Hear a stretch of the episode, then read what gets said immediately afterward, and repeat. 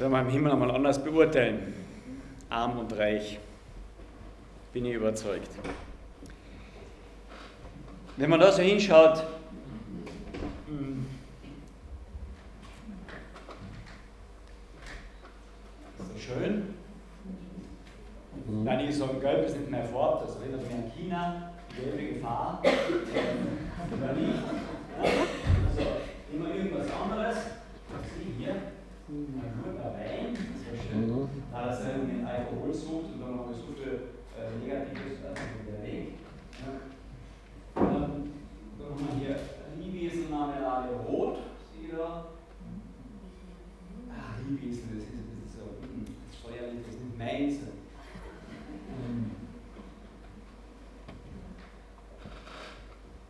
Irgendwas prima auszusetzen, ja? Und ich denke öfters, sehen wir noch die ganze, auch die Schönheit, die dahinter liegt, noch? Keine einzige Sache, die hier draußen ist, ist gleich. Keine.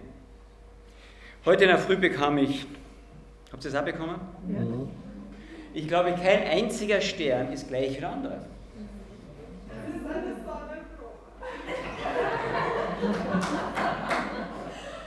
Und da sehen wir schon, wie unterschiedlich wir die Sachen alleine schon sehen.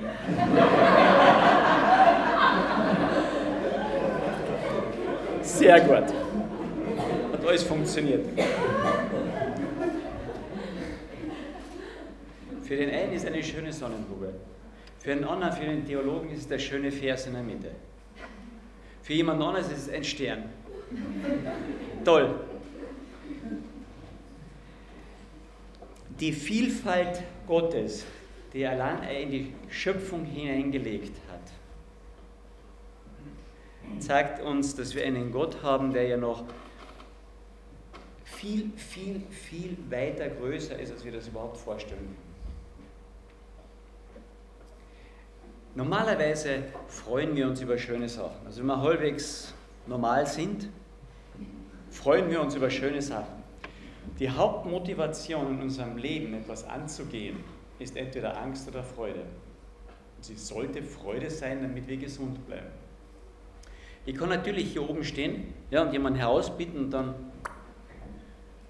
eine Pistolenmündung in den Rücken und sagen, jetzt gehst du vorwärts. Und der wird gehen. Aber es ist nicht die Freude, die motiviert. Ich kann natürlich da drüben an den Lautsprecher einen 500-Euro-Schein hinkleben und stelle jemanden hier hin und sage, wenn ich ihn loslasse, kannst du ihn holen gehen. Zehn Sekunden hast Zeit. Ich lasse den los und dann wird die Mensch sagen, nur da hin und her gehen, soll ich mir die Arbeit antun? Das sagt vielleicht ein Multimilliardär, ja? Aber ich glaube, von uns hier drinnen wird keiner was sagen.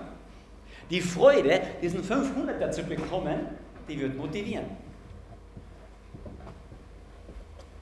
Freude motiviert. Massiv. Und ich freue mich immer eigentlich über etwas, was ich als schön empfinde. Und das kommt, das kommt immer raus irgendwo. Vor kurzem hatten wir ein Liebespaar hier oben stehen, ja? War ja öffentlich, ne?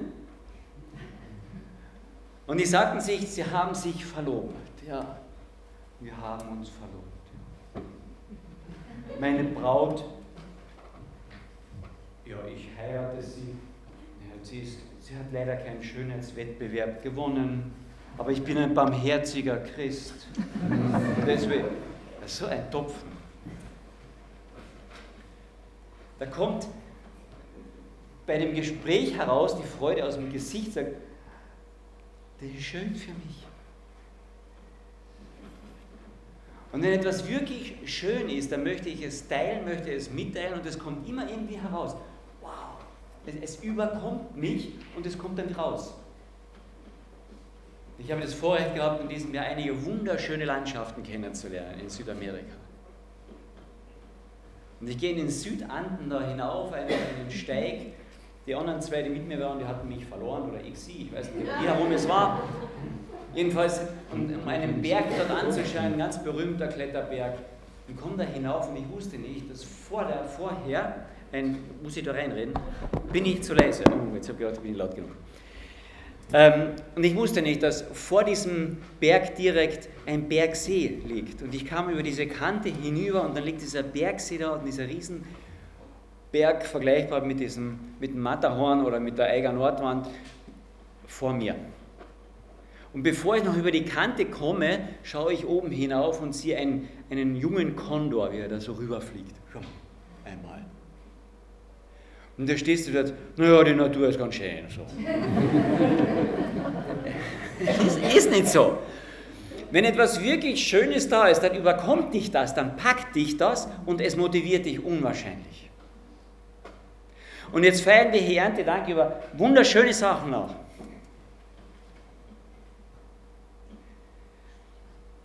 Und das ist noch lange nicht das Schönste. Die Bibel sagt uns, dass der Schöpfer, der dahinter ist, der muss ja, der muss irrsinnig schön sein. Und dann haben wir in der Bibel dieses, dieses theologische Wort Gottes Herrlichkeit. Das ist bei uns zu einem theologischen Begriff geworden. Ja? Gottes Herrlichkeit ja, ist auch noch da.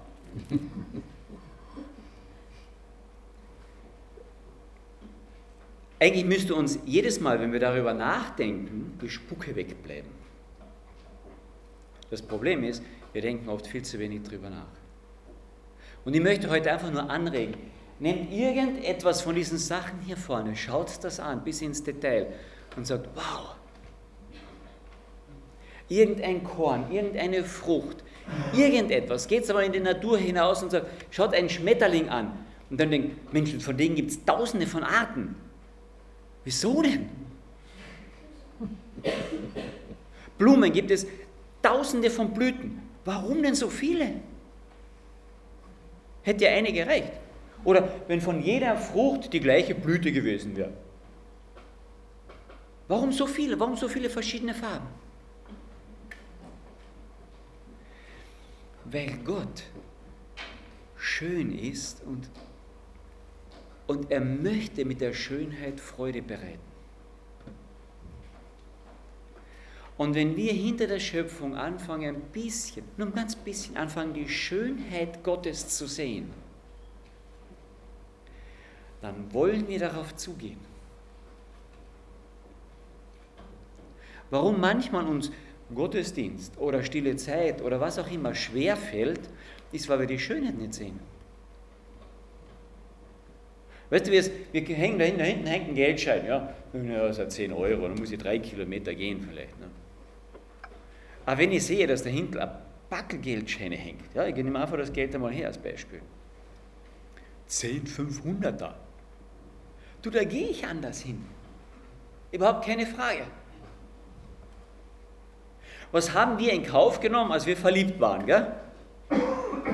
Boah, ich habe Gedichte gemacht fragt meine Frau nicht danach. Ja? ähm, ich habe Englisch gelernt, ja? musste ich ja irgendwie.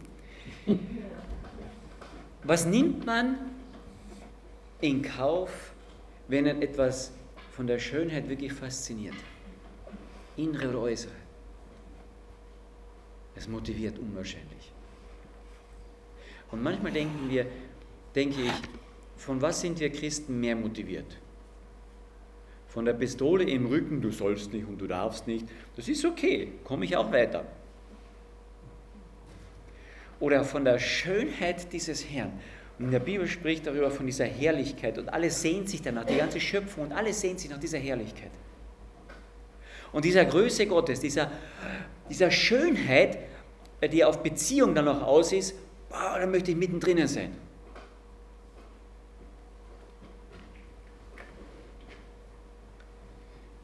In Römer 8 wird das so ein bisschen angedeutet, wie auf der einen Seite die Schöpfung schön ist und auf der anderen Seite ächzt sie, weil sie eben noch nicht vollkommen ist.